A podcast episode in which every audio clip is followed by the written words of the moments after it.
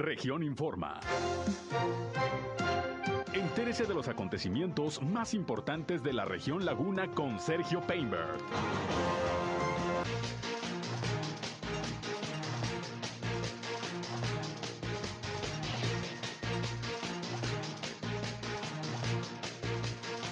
Se reportan 100 nuevos casos de COVID-19 en el estado de Durango.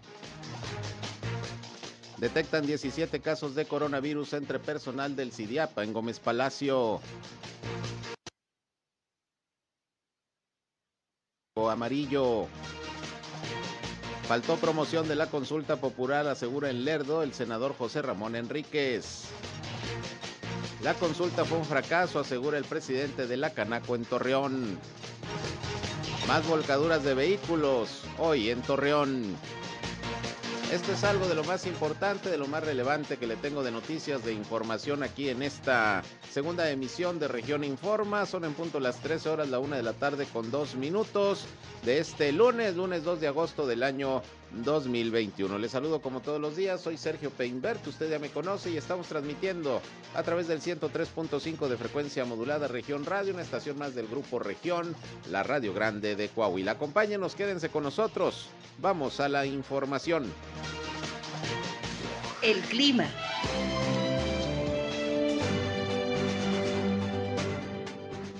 Bueno, continuamos con temperaturas eh, calurosas todavía, 38 grados centígrados en las máximas, en las mínimas de los 22 hasta los 24 grados centígrados.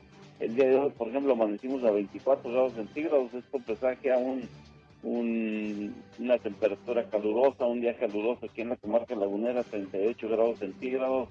Eh, tenemos posibilidades de precipitación sobre lo que es la periferia de la comarca lagunera, principalmente estas precipitaciones se han estado presentando en los municipios de Francisco y Madero y de San Pedro.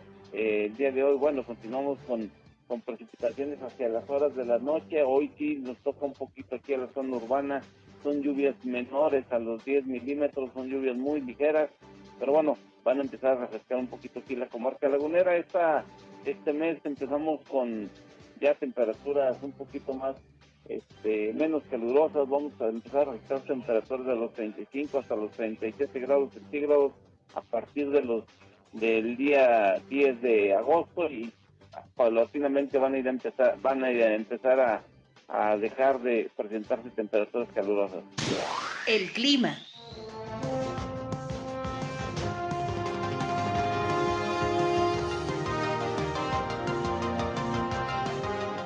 Bien, pues ahí está el reporte del Servicio Meteorológico de la Comisión Nacional del Agua. Gracias, como siempre, a José Abad Calderón, que nos da todos los días desde muy tempranito nuestra primera emisión de Región Informa las condiciones climatológicas. Mucho calor en la comarca lagunera, se espera todavía algo de precipitación. Ayer llovió muy poquito, pero bueno, se siente el bochorno porque estamos llegando todavía hasta los 38, 39 grados centígrados. Pero bueno, ya estamos listos como siempre para informarles. Gracias por su atención, por su compañía. Yo les recuerdo que si tienen algún reporte, comentario, sugerencia, punto de vista, alguna crítica que nos quieran expresar, aquí estamos a través de nuestros diferentes puntos de contacto a sus órdenes, nuestra línea 871-713-8867. Nos pueden llamar o nos pueden mandar mensajes de WhatsApp. Ya saben que ahí estamos como siempre a su disposición, sobre todo si tienen algún problema en su comunidad, en su calle, en su colonia, en su ejido, pues ya saben que aquí Queremos ser en este espacio también un enlace entre ustedes y las autoridades para que los problemas de su comunidad se puedan dar a conocer y se puedan resolver. También estamos en redes sociales y medios digitales. Nos encuentran en las páginas de Facebook y de Instagram, región 103.5 Laguna.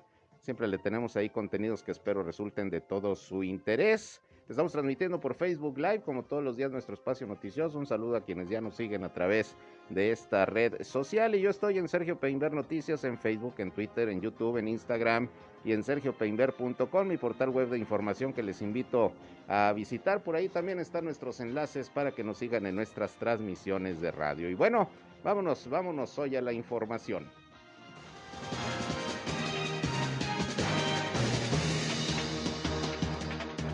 Bien, y vamos a iniciar con la visita que tenemos hoy aquí en cabina. Me da mucho gusto recibir a Luis Ernesto García Barrón, quien es director general del Instituto de Atención y Protección al Migrante del Estado de Durango, que anda por aquí en la comarca lagunera en gira de trabajo. Bienvenido, director, gracias por estar con nosotros. Buenas tardes.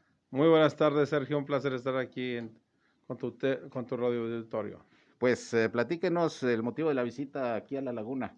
Bueno, pues primero eh, invitar a todos aquellos ah, duranguenses que tienen doble nacionalidad, es decir, todos aquellos niños sobre todo, eh, eh, norteamericanos que hoy viven en Durango y que no, con- no tienen certeza jurídica por parte de Estados Unidos, es decir, no tienen un pasaporte ah, norteamericano. Eh, el consulado en este momento por la pandemia ha cerrado muchos de sus trámites, sobre todo el de visas de turista y también de pasaportes. Hemos logrado a través de reuniones en la embajada y en el mismo consulado eh, sobre la comunicación muy estrecha para poder apoyar a todos estos niños que obtengan su pasaporte mexicano, perdón, americano. Ya tendrán a lo mejor su, su certeza jurídica, jurídica con la doble nacionalidad, ese trámite que también hacemos en el Instituto de Atención y Protección al Migrante y su familia del Estado de Durango. Ujú. Y ahora es cerrar el círculo con el- la obtención del pasaporte norteamericano, pues para que puedan en el día de mañana que quieran viajar a Estados Unidos a, a- a estudiar o, o de visita, Ujú. pues que lo puedan hacer de una manera rápida. Claro. Eh, ¿Qué tanta población está en esta circunstancia de la doble nacionalidad en Durango? Bueno, eh, tenemos datos de, de muchos años ya atrás de más de 5 mil personas, pero en realidad lo- hay muchas más que no han logrado tener su doble nacionalidad porque más que nada han caído en el doble registro, es decir, tienen su acta americana, pero sus papás en un viaje de visita o vinieron y lo registraron como mexicanos, entonces hay que hacer un juicio para anular el registro y hacer la doble nacionalidad. Eso te toma mucho más tiempo. Ujú. Es mejor hacer las cosas bien desde un principio y, este, pues sí, decir, es mi hijo, es nacido en Estados Unidos, pero este, yo le puedo pasar mi nacionalidad como hijo mío, independientemente de que haya nacido en el vecino país, sigue siendo mexicano porque es de padres mexicanos. Claro, ¿qué se requiere para, para cumplir con este trámite? Bueno, eh, primero el acta de nacimiento de Estados Unidos del menor o del ciudadano, porque también es para adultos, no solamente para niños. Eh, si es un menor, lógica, menor de 16 años, pues también tendrá que apoy- apoy- acompañarlo su mamá y su papá. Y si no puede ir alguno de los dos, tiene que ir a buscar un poder notarial para a- autorizando el permiso. Ujú. Y ya después de esto, este, lo que es regular en todo este tipo de trámites, INE, CURP, acta de nacimiento y eh, comprobante de domicilio. Claro, ¿a dónde hay que acudir? Hay que acudir a, pueden contactarnos a través de redes sociales al Instituto de Atención y Protección al Migrante y su familia en Facebook al 618-456-4414. Y aquí en, en Región Laguna tenemos enlaces municipales en, en- Gómez Palacio que también los pueden ayudar en la Dirección de, de Asuntos Internacionales y Atención a Migrantes aquí en la Presidencia Municipal y, y pues como directamente en Durango a través de nuestro teléfonos. Claro, ahorita están pues con esta, digamos, campaña para que la gente que esté en la circunstancia pues pueda hacer este trámite. ¿Qué, qué otras eh, actividades y acciones de protección al migrante están llevando a cabo a través de la dirección y por parte del gobierno del, del estado de Durango? Mira, antes de, de pasar al siguiente tema, Sí, el día 3 de septiembre es el día que vamos a estar viajando. Si el, el fe- la fecha de corte es el Ah, primero de septiembre, pa- para tener todo listo, porque nosotros, así como recibimos la papelería, la estamos mandando a verificar al consulado para que no tengamos ningún desaguisado y, y que esté todo en, en orden para cuando lleguen, pues únicamente lleguen, les toman las huellas, los biométricos, les saquen la foto y en, en 15 días, alrededor de 15 días, un mes, reciban por correo su pasaporte. muy bien. Entonces, ¿las fechas otra vez? El día, fecha de corte para, eh, para llevar papelería es el primero de septiembre. Muy bien. El viaje se realiza el 3 de septiembre. Muy bien, pues ahí para que quede claro eh, lo que tiene que ver con este trámite que se está invitando a realizar. Nos vamos a la siguiente pregunta. El área de protección al migrante, ¿qué otras actividades está desarrollando en estos momentos y más en estos momentos precisamente de la pandemia que continuamos eh, batallando con eso, ¿no? Sí, mira, comentarte que tenemos eh, un tema que está saliendo hoy y, y que es muy importante eh, comunicárselo a la gente. Cuando tengas un, pa- un pariente, un familiar, Sergio, que fallezca en Estados Unidos, es muy importante que te estés enterado que nosotros podemos apoyar con el traslado de restos. Pero no, cuando tú contratas a un a una funeraria a que lo haga, ahí ya no podemos participar. ¿Por qué? Porque el instituto hace una invitación a tres, se, se reciben las cotizaciones a través del comité de adquisiciones, se decide quién por el servicio y por el costo. Claro. Eh, la ley de creación del instituto es, especifica que podemos apoyar el traslado de restos, pero en especie, no monetariamente. Es decir, no te vamos a dar un cheque para que tú lo traigas. Entonces es muy importante que no hagan algún- ningún este, contrato, claro. que primero se acerquen con nosotros y, y habrá quien diga, bueno, yo quiero hacerlo a mi manera, no necesito apoyo, pero quien sí necesite el apoyo, que se comunique con nosotros para poder primero asesorarlo y después apoyarlo para este traslado de, de sus seres queridos hasta acá. Comentarte que, pues sí, eh, hemos tenido bastante actividad en ese sentido, mas sin embargo, no, no podemos apoyarles si no tenemos esta, este, si ya tienen algún contrato con alguna con alguna funeraria. Y pues también este hemos estado asesorando a los paisanos que desafortunadamente esta pandemia en Estados Unidos ah, hasta el la semana la quincena pasada tenemos reporte de 161 duranguenses fallecidos por COVID en Estados Unidos de los que se han acercado al consulado a sus familias a pedir apoyo, asesoría. Claro. Puede haber más, pero hasta la fecha son 161 y, y pues sí, también hemos tenido contacto con todos ellos. No hemos traído, es decir, no se ha apoyado con traslado de cenizas a, a a estos mexicanos porque eh, ellos tenían la creencia que sería eh, el cuerpo como Ajá. tal Sí. en el traslado. Cuando se les comunica que por, por las, No, la cuestión la sanitaria. cuestión no lo permite. sanitaria no lo permite Ajá, y que vas- van a ser incinerados, entonces deciden quedarse con, con los restos en cenizas en, en sus lugares donde residen en la Unión Americana. Claro, y más o menos cuánto tarda el trámite eh, cuando los buscan a ustedes. Oiga, un familiar se murió en Estados Unidos, queremos el apoyo para eh, hacer todo el trámite correspondiente y la repatriación de los restos. Fíjate que ese es un tema muy importante, qué bueno que lo tocas, porque no depende ni del consulado americano, ni de relaciones exteriores, ni del instituto. Y le Eso- pregunto porque he sabido de casos en donde se tardan hasta semanas para, No, poder, meses. para poder repatriar el cuerpo de una persona fallecida en el extranjero. Así es, meses, hasta tres, cuatro, cinco meses. Por la pandemia hay mucha carga de trabajo en los um, con los forenses. Y no te no, no llegan a, a- es por turno y hasta que te toque. Dependiendo de dónde fallece si fallece en una ciudad muy grande pues tienen mucha más carga de trabajo. Y sí es una es una situación muy difícil para la familia. Este muchos de las veces piensan que es cuestión del gobierno mexicano y en este sentido no tenemos nada que ver. Únicamente solicitamos eh, los documentos, pero no se firman hasta que el forense dictamina la causa de la muerte y firma el certificado de función. No se puede hacer nada, no podemos decir, es a discreción del médico forense de la ciudad donde fallece el, el mexicano Ustedes o el no pueden acelerar ese proceso. No se puede acelerar, Hay que esperar los tiempos de allá. ni la Cancillería lo puede acelerar. Exacto. Ahora, eh, licenciado, ¿qué tanto eh, es importante que lo tome en cuenta esto el ciudadano? Porque luego, pues dicen, es que pedí el apoyo y resulta que no me responden, nos están tardando mucho. Sí, no, es, es que bueno que me lo preguntas, es la primera vez que me lo preguntan. Y es muy importante que la gente lo sepa, que no depende del gobierno mexicano ni del gobierno de Durango, depende únicamente del forense de la ciudad donde fallezca el duranguense en cuestión.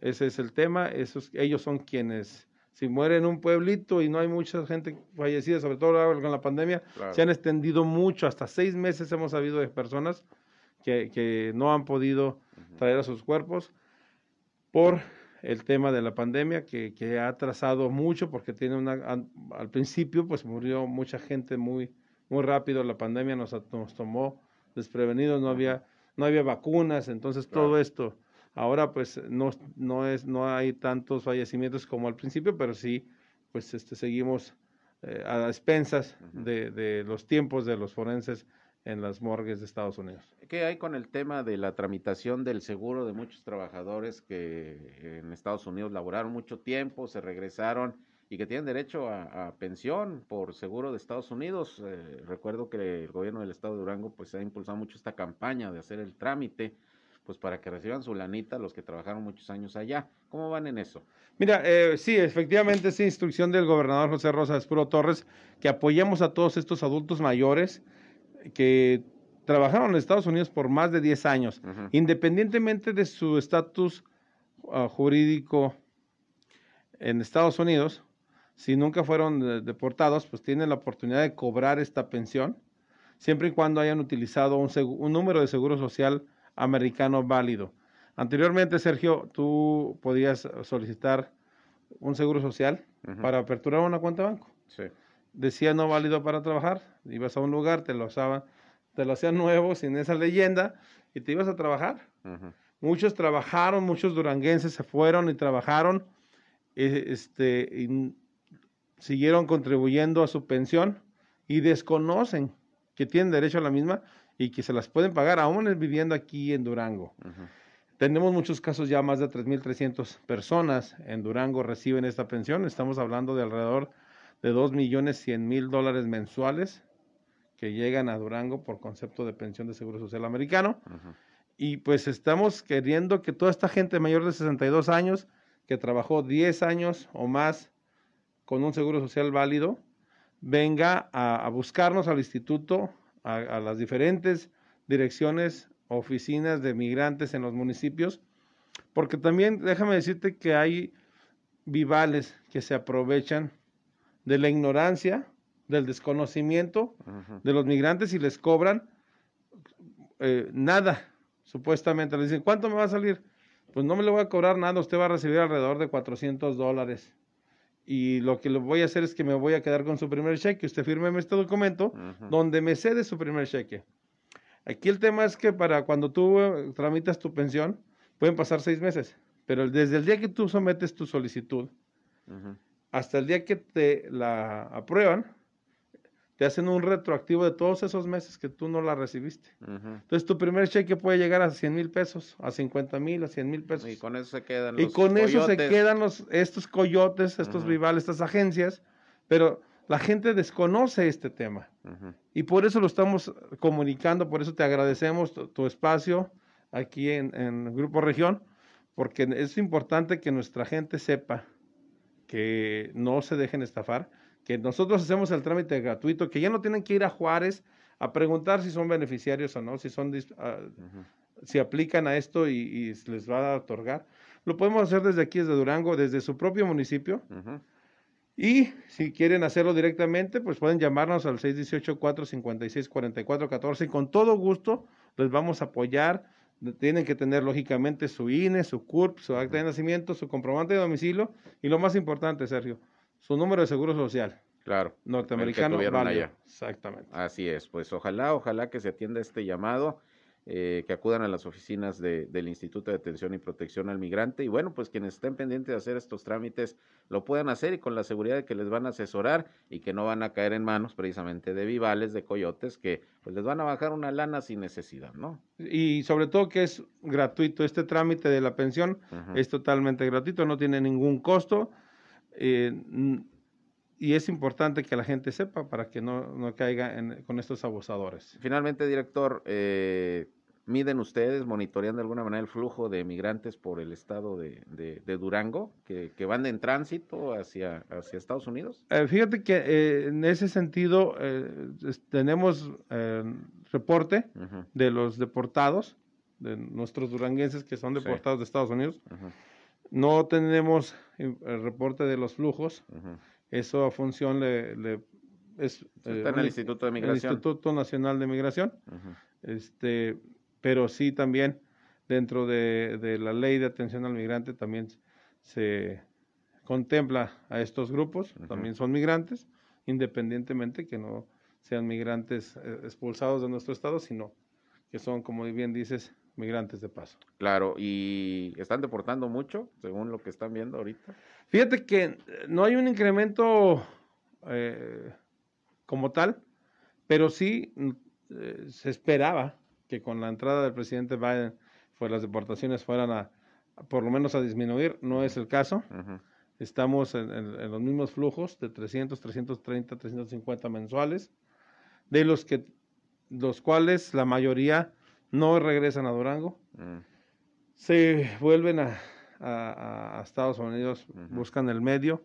Este, para volver a ingresar. Tenemos una coordinación nacional de oficinas estatales de atención a migrantes, del cual soy el coordinador nacional, y tenemos eh, precisamente esta coordinación muy estrecha con los estados fronterizos, y pues sí nos mandan reportes de, de, qué fue el, cuál fue el, el destino final, y pues sí nos reportan.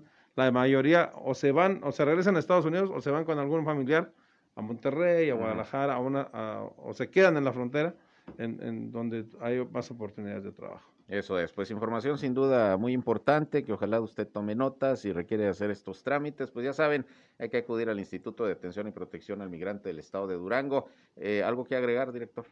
No, estamos a, la orden, eh, como te lo digo, en redes sociales, en el Instituto de Atención y Protección al Migrante y su familia, y al 618-456-4414, y agradecerte el espacio, agradecerte que nos apoyes a difundir esta información tan importante para nuestros migrantes y sus familias. Así es, es nuestro deber y ojalá que, esta información sea de mucha utilidad. Muchas gracias a Luis Ernesto García Barrón, director general del Instituto de Protección al Migrante allá en el estado de Durango. Gracias por estar con nosotros. Un placer. Gracias, buenas tardes. Me voy a ir a una pausa, un corte y regresamos. Son las 13 horas, una con 22 minutos. Continuamos aquí en Región Informa.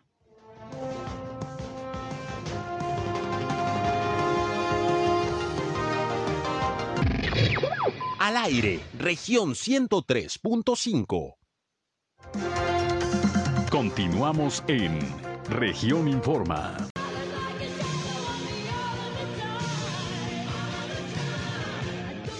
Bien, regresamos, son las 13 horas, una con 27 minutos y hay reacciones de lo que fue el día de ayer domingo esta consulta popular, esta consulta ciudadana que organizó el Instituto Nacional electoral para preguntarnos, aunque no venía así la pregunta, pero era para preguntarnos a los mexicanos, pues qué opinábamos respecto a si se debe proceder o no contra los expresidentes de México. El 97% dijo que estaba de acuerdo en que se procediera contra los exmandatarios. El problema está en que nada más votó poquito más del 7% del padrón electoral a nivel nacional, cuando se necesitaba pues un 40% para que esta consulta resultara vinculatoria y por tanto, pues la autoridad se viera obligada a proceder legalmente en contra de los expresidentes, aunque bueno, para representantes de algunos sectores, pues no se tendría por qué preguntar a los ciudadanos si están de acuerdo o no en aplicar la ley. El tema es que, por ejemplo, aquí en Torreón hubo reacciones por parte, por ejemplo, de dirigentes empresariales, quienes en términos muy concretos dicen que fue un fracaso esta consulta popular. Por ejemplo, Mariano Serna, presidente de la Cámara de Comercio, dijo que la obligación constitucional del presidente de la República es hacer cumplir la ley, así como pugnar porque se persigan los delitos y se castiguen. En ese sentido, consideró que la consulta resultó lo que tenía que ser, dice Mariano Serna, un fracaso. Por su parte, Carlos González Silva, presidente de la Canacintra aquí en Torreón, dijo que la consulta nunca se debió haber realizado, ya que a partir de una base jurídica no es una base legal para generar una acusación. Para ello se requieren pruebas y entonces no se necesita consultar la aplicación de la ley. Si el gobierno federal tiene pruebas de corrupción, su obligación es abrir juicios, no estar haciendo consultas para preguntar si estamos o no de acuerdo con que se proceda legalmente. Y bueno, pues fueron algunas algunas opiniones de dirigentes empresariales. Por su parte, hoy en el municipio de Lerdo ofreció una rueda de prensa el senador por Morena, antes panista, ahora morenista, José Ramón Enríquez, y bueno, pues él Comentó que fue un buen ejercicio de participación ciudadana, lamentó que no hubiera participado más gente, fueron apenas unos 7 millones de personas a nivel nacional cuando se esperaban casi 38 millones y dice que en parte pues fue culpa del Instituto Nacional Electoral que no le metió ganas en la promoción de, de, de lo que es la consulta, la consulta eh, ciudadana. Vamos a escuchar lo que dijo el senador José Ramón Enríquez y regreso para platicar también al respecto con la titular de la vocalía ejecutiva del Distrito 05 del INE en Torreón, eh, la licenciada Karina Hernández Trejo. Pues yo creo que es parte de lo que se va a repetir todo, todo el día de hoy y seguramente los siguientes días. Yo creo que no fue una buena, un buen mensaje de organización. Cuando hay elección, sí hubo mucho interés ¿Por qué? Pues porque hay una presión, porque se toman las decisiones como país.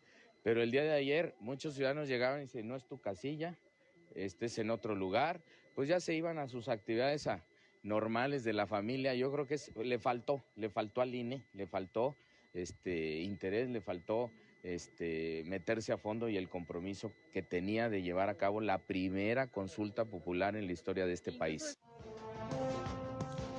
Bueno, pues hay algunas reacciones, opiniones y yo le agradezco como siempre a la licenciada Karina Hernández Trejo, vocal ejecutiva del Distrito 05 aquí en Torreón, que nos conteste la llamada y platique con nosotros. En este caso, pues desde su punto de vista, cómo resultó este ejercicio de participación ciudadana del día de ayer. ¿Cómo está, licenciada? Buenas tardes. Buenas tardes, un saludo a todos sus radioescuchas. Pues, ¿qué evaluación tiene el INE aquí, concretamente en Torreón, de esta actividad del día de ayer, licenciada? Pues Mira, yo te lo, yo te doy una valoración desde el punto de vista operativo, que es el trabajo que nosotros hacemos. No es nuestra función, este, valorar, pues, por qué no acudió el ciudadano, por qué se acudió el ciudadano. Entonces, este, nosotros instalamos las 182 mesas receptoras para que fueran los ciudadanos a emitir su voto desde las 8 de la mañana. Eh, no había gente en la fila, entonces algunas mesas receptoras se integraron con dos este, funcionarios y entonces eh, empezamos a recibir la votación muy la verdad muy este muy lentamente y muy con muy poca afluencia muy poca participación ciudadana hasta las seis de la tarde que fue cuando se cerró.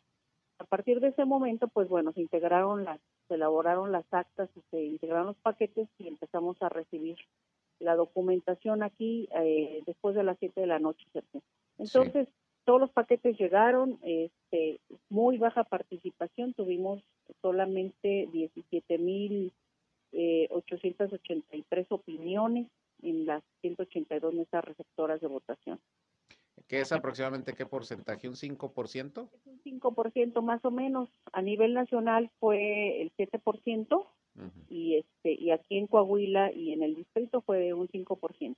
Claro, independientemente de los resultados, licenciada, y como usted dice, bueno, pues si la gente acudió o no acudió, pues es cuestión de, de la propia sociedad. Pero ¿qué le deja al INE un ejercicio, pues de esta naturaleza, que ya no es propiamente una elección para, para autoridades, para legisladores, sino eh, para pedir la opinión ciudadana sobre un tema en, en específico? Pues seguramente se tiene que endurecer los requisitos, como siempre, Sergio, para poder solicitar una consulta, que sea relevante realmente el tema para la ciudadanía, para que este, se vea, digamos, eh, motivada para participar. Entonces, eh, un tema, un tema que sea de trascendencia nacional, que a lo mejor eh, nos afecte directamente como ciudadanos, para que podamos, en verdad, este, participar por, por voluntad propia, ¿no? Claro, toca usted un tema importante porque luego dicen, es que fomentar la democracia participativa es que nos pregunten de todo a todos los mexicanos, pero habrá ocasiones en que pues realmente no, no es necesario preguntar o, o los ciudadanos pues no, no estarían muy dispuestos a, responder a tal o cual pregunta en, en temas que a lo mejor eh, no vienen al caso, ¿verdad? Eh, se tiene que elegir muy bien el tema sobre el cual eh, la ciudadanía pudiera realmente tener ese interés, ¿no? Efectivamente, Sergio, yo creo que hay temas más trascendentes a nivel nacional. Este, y además acuérdate que hasta que le pega en el bolsillo al mexicano es cuando dice, no, pues sí voy. Entonces, este, tendrían que ser temas realmente importantes para la sociedad, ¿no? ¿Considera usted que hubo la, la difusión suficiente de la consulta? Porque quienes eh, dicen que, que, que los resultados no fueron los esperados, dicen que porque faltó difusión. Usted nos había dicho que se estaba trabajando en eso. ¿Fue suficiente la difusión desde su punto de vista? Yo creo que sí, Sergio. Mira, empezamos desde el 15 de julio. Hubo eventos en redes sociales en todos los distritos del país, en los 300 distritos, en las, 300, en las 30 juntas locales, 32 juntas locales y en el Consejo General. Además, pues la página de línea tiene toda la información. Cuando tú eres investigador o cuando tú tienes, eh, bueno, manejas temas relacionados con lo electoral, inmediatamente te metes a la página y sabes dónde encontrar la información. Entonces, un ciudadano que se interesa por estos temas que realmente le importe, pues bueno, sabe dónde encontrar la información. Incluso, pues, eh, ya ni siquiera eso, o sea, en redes sociales, eh, todas las, eh, la mayoría de las juntas distritales tiene su propia página de redes sociales para saber qué se está haciendo en ese tema, ¿no? Claro. Muy bien, pues eh, habrá que esperar los próximos ejercicios de esta naturaleza que se vayan a registrar. El próximo, pues es el, es el año que entra esta consulta o, o, como le llaman de revocación de mandato para opinar si queremos que siga o no el presidente de la República ejerciendo el cargo, pues es otro ejercicio que vamos a ver cómo resulta, ¿no? Sí, no tenemos nosotros ahorita ninguna confirmación de eso y en todo caso, pues aunque pues se hiciera una consulta eh, legalmente, constitucionalmente, el presidente tiene que seguir en su encargo hasta que termine, ¿no? Pues sí es lo que decimos, pero bueno, pues ahí están las, ahí están las propuestas, vamos a ver cómo resultan. Licenciada, ¿algo que quiera agregar? Pues Sergio, nada más agradecerle a todos los ciudadanos y ciudadanas que participaron como funcionarios en las mesas receptoras de votación. Realmente fue eh, mucha paciencia y mucho esfuerzo estar allí hasta las seis de la tarde.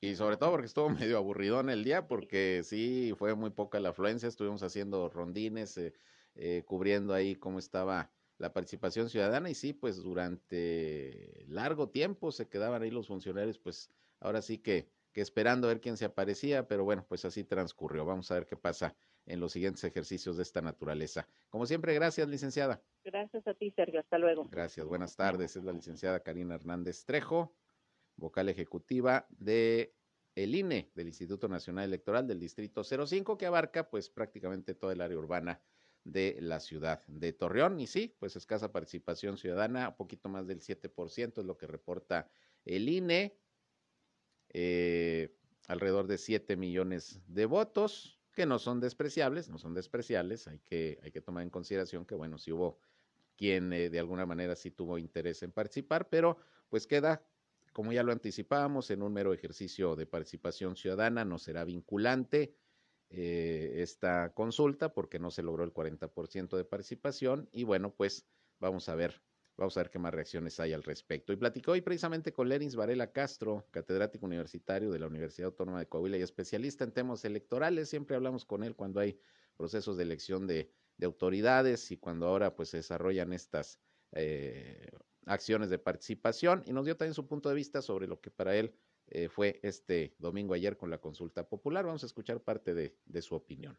Bueno, ya anteriormente en tu programa habíamos comentado que al margen de, de la pregunta y de los resultados, lo que importaba era este primer ejercicio ya de manera constitucional de la llamada democracia participativa, ¿no? O sea, consultar a la ciudadanía sobre temas muy importantes. Ha habido muchos otros ejercicios que no han tenido ningún contexto vinculante, hay una experiencia previa que se hizo sobre la reforma energética, donde se hizo la petición, pero no fue aprobada que se hiciera, ¿no? Inclusive en aquella ocasión de la, de la reforma energética, este, fueron más de 3 millones de, de, de, ciudadanos y ciudadanas que solicitaron esta consulta, ¿no? Entonces, esta es la primera, este es el primer ejercicio, aunque se han hecho ejercicios, como decimos, que no han sido de manera constitucional,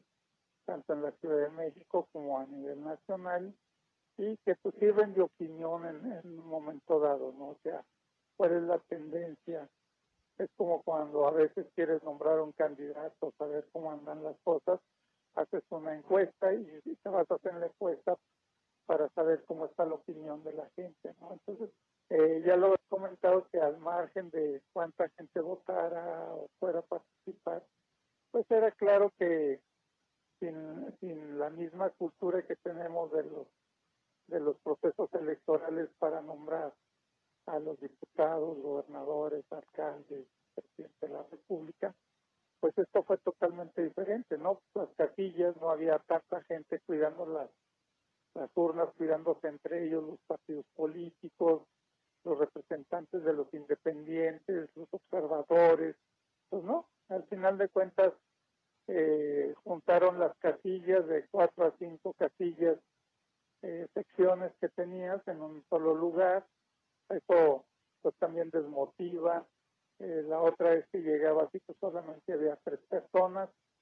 yo creo que eh, este ejercicio pues sin ninguna promoción realmente, yo jamás vi un un spot en la radio, o escuché en la radio o en la televisión, donde convocara a la gente a votar, ¿no? Entonces, no, no fue lo mismo, o sea, que nos quede claro que no fue lo mismo convocar a esto. Ahora, por el otro lado, este lo normal que sucede en este tipo de consultas populares, referéndum plebiscito, pues está, están los que están a favor del resultado o están los que están en contra de, de ese resultado, ¿no?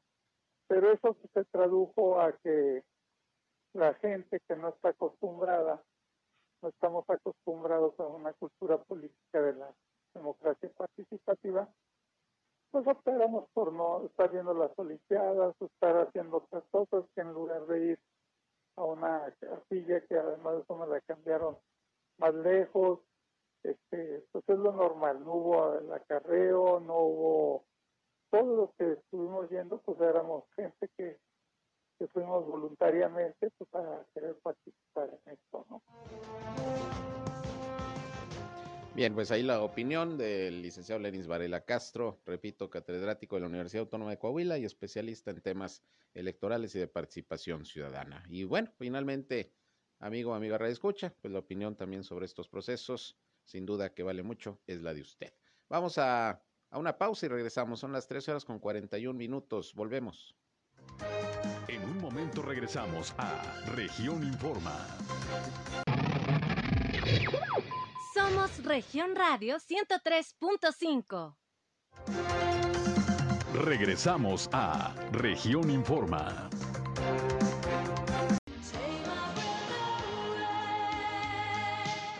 Regresamos, son las 13 horas, una ya con 45 minutos. Vámonos al tema del COVID-19 y a los reportes de las autoridades de, de, salud sobre la situación del coronavirus al día de hoy. Muy temprano se dieron a conocer los datos de la pandemia en el estado de Durango en la conferencia de prensa diaria que otra vez está dando todos los días el secretario de Salud, Sergio González Romero. A veces no está él, está el vocero Fernando Ríos. Hoy sí estuvo iniciando la semana el secretario. Y bueno, 100 casos nuevos de COVID-19 se reportan al día de hoy en Durango. Y bueno, vamos a escuchar el reporte que se dio esta mañana. Son ya 37.239 casos confirmados, con más de 30 mil recuperados, pero la cantidad de sospechosos sigue en incremento a más de mil. Los, las defunciones son 2.489 y hoy reportamos 100 casos positivos, 58 mujeres y 42 hombres.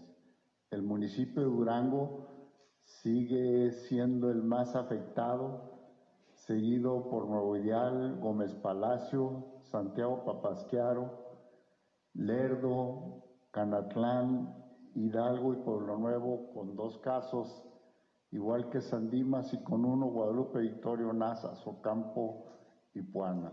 Eh, en relación a, esta, eh, eh, llevamos en esta semana 1.232 casos nuevos de COVID que eso es lo preocupante. Pues ahí tiene usted las cifras, los datos, ya está Durango desde la semana pasada en semáforo en amarillo y desde ayer está Coahuila en semáforo amarillo también, según los reportes de la Secretaría de Salud del Estado. Esto falta que lo confirme la Secretaría de Salud Federal, que seguramente será el próximo viernes. Cada 15 días se determina el semáforo en todos los estados del país, pero ya, de acuerdo a los indicadores, repito, de la Secretaría de Salud de Coahuila, pues ya prácticamente estaría la entidad en amarillo, que ya lo había advertido desde la semana pasada el secretario eh, Roberto Bernal, sobre todo por que se está incrementando el nivel de hospitalización, de ocupación de camas COVID, que todavía en Coahuila no es muy elevado, anda entre un 10, 11%, a diferencia de otros estados que ya andan arriba del 30, 40% como Durango y algunos que ya andan hasta por el 90%. Eh, por ciento, eh, con esta tercera ola de COVID. Hoy se está desarrollando, tengo entendido que apenas está por terminar la reunión del subcomité de salud encabezada por el gobernador Miguel Ángel Riquelme Solís. Estoy esperando pues eh, que fluya la información, por ahí anda mi compañero Víctor Barrón para ver pues qué se dijo en torno a este semáforo amarillo en el que ya prácticamente y según la Secretaría de Salud del Estado ya ya estaría en esa fase eh, nuestra, nuestra entidad. Por eso la recomendación sigue siendo el que nos cuidemos lo más que podamos para evitar contagios, porque mire, la situación está complicada. Hoy la alcaldesa Marina Vitela informó que en esta tercera ola de contagios COVID-19 el ayuntamiento ya detectó 17 nuevos casos, 17 nuevos casos de personal del CIDIAPA con contagio de COVID-19. La presidenta municipal informó que en estos casos se estableció ya el cerco sanitario para detectar posibles contagios más y se está realizando el seguimiento para conocer la evolución de todos y cada uno de quienes están en estos momentos, pues ya con COVID-19. Asimismo, dijo que la aplicación de pruebas continúa al interior del ayuntamiento para detectar más casos y adelantó que si se retrocede hasta el semáforo naranja o incluso al rojo en Durango, el personal vulnerable pues tendrá que regresar a su casa para resguardo. ¿Por qué? Porque efectivamente si llegamos a retroceder más en el semáforo, hasta llegar, por ejemplo, como Sinaloa ahorita otra vez al rojo, pues se tendrán que adoptar medidas tan drásticas como las que se tomaron al inicio de la pandemia, lo que está advirtiendo la alcaldesa Marina Vitela. El tema es que pues siguen aumentando los casos de COVID-19 y ahí tiene usted lo que nada más en el CIDIAPA se detectó. Por lo pronto, pues ya saben, a seguirse cuidando porque pues ya Coahuila también está en el semáforo amarillo, repito, según datos de salud del estado, falta la confirmación de la Secretaría de Salud del país que seguramente pues en los próximos días eh, así lo, lo dictaminará. Pero bueno, así las cosas con el tema del COVID-19. Sigue avanzando, por cierto, la vacunación en Gómez Palacio de adultos de 30 y 39 años y de la segunda dosis de adultos de 50 a 59. Largas filas se observaron hoy, por ejemplo, ahí en la clínica 53 del Seguro Social, que por cierto, pues a pleno sol, ahí de veras que, que no sé por qué no utilizan algún otro mecanismo o establecer algún área más cómoda, porque eh, la gente ahí sobre el bulevar eh, Miguel Alemán, haciendo fila eh, y a pleno sol. Y pues imagínense usted, muchas personas incluso con sus niños que, que no los pueden dejar en casa, en fin, para poder irse a vacunar. Pero bueno, sigue avanzando este proceso allá en la laguna de Durango. Lo que hubo este fin de semana fueron varios accidentes, varias volcaduras. ¿Cómo hay volcaduras? En la mañana, en nuestra primera emisión, le informé por lo menos de tres que se registraron una en San Pedro, dos aquí en la ciudad de Torreón. Y hoy, déjeme le digo que otra vez, por ahí de las 5 de la mañana, se registró una volcadura, en esta ocasión una camioneta que transportaba verdura, se impactó contra dos vehículos estacionados y terminó volcado el vehículo ahí en la colonia San Joaquín. El saldo, cinco lesionados.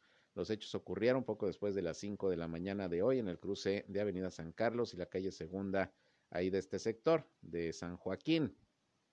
Se trata de una pick-up en 1997, que era conducida por René de 48 años de edad. Y bueno, según los peritos, la unidad se desplazaba de poniente a oriente sobre la avenida San Carlos, cuando supuestamente otro vehículo, del cual se desconocen sus características, salió por la calle Segunda e impactó la camioneta, lo que provocó que el chofer perdiera el control y se volcara. Cinco lesionados, afortunadamente no de gravedad, según lo que se está informando, pero cómo hubo accidentes este, este fin de semana, sobre todo, repito, las volcaduras que son por impactos muy fuertes, por falta de precaución, por el exceso de velocidad y también, hay que decirlo, por la ingestión de bebidas embriagantes. Pero bueno, durante esta madrugada también un conductor perdió el control de su vehículo y se impactó contra un camellón en la colonia sección 38 aquí de Torreón. Se le detectó aliento alcohólico, hablando precisamente del tema del alcohol.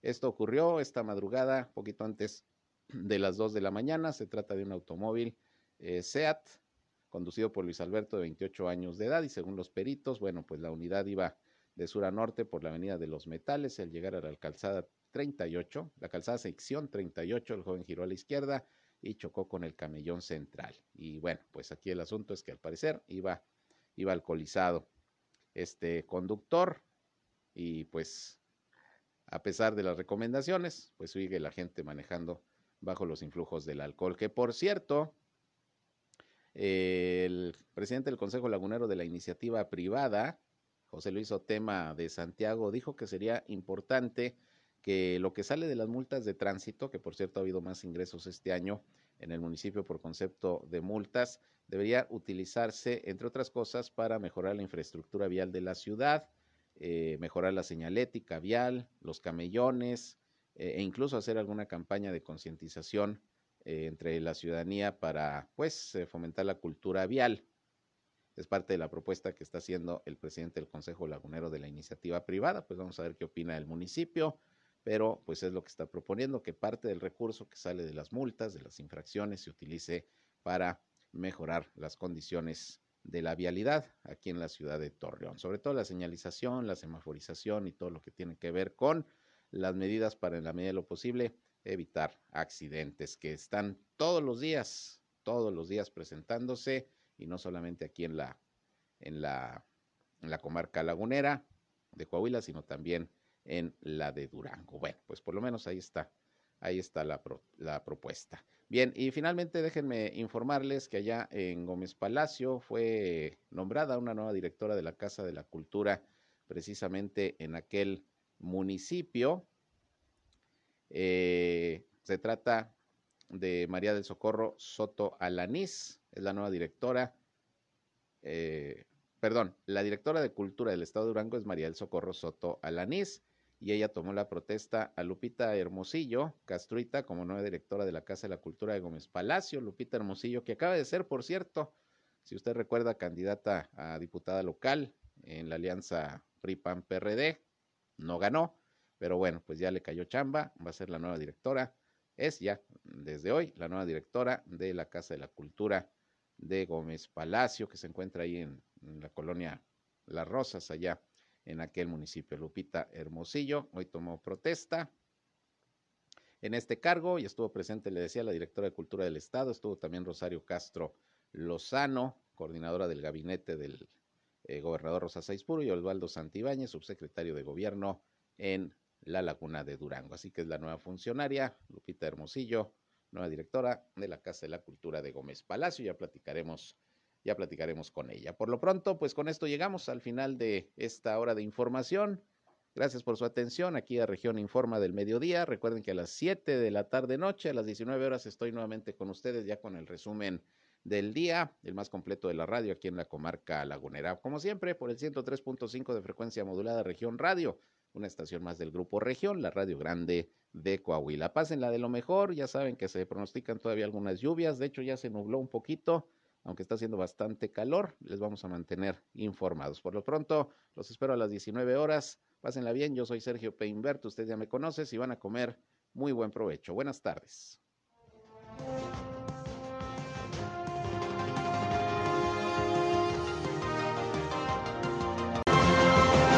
Esto fue Región Informa. Ahora está al tanto de los acontecimientos más relevantes. Lo esperamos en la próxima emisión.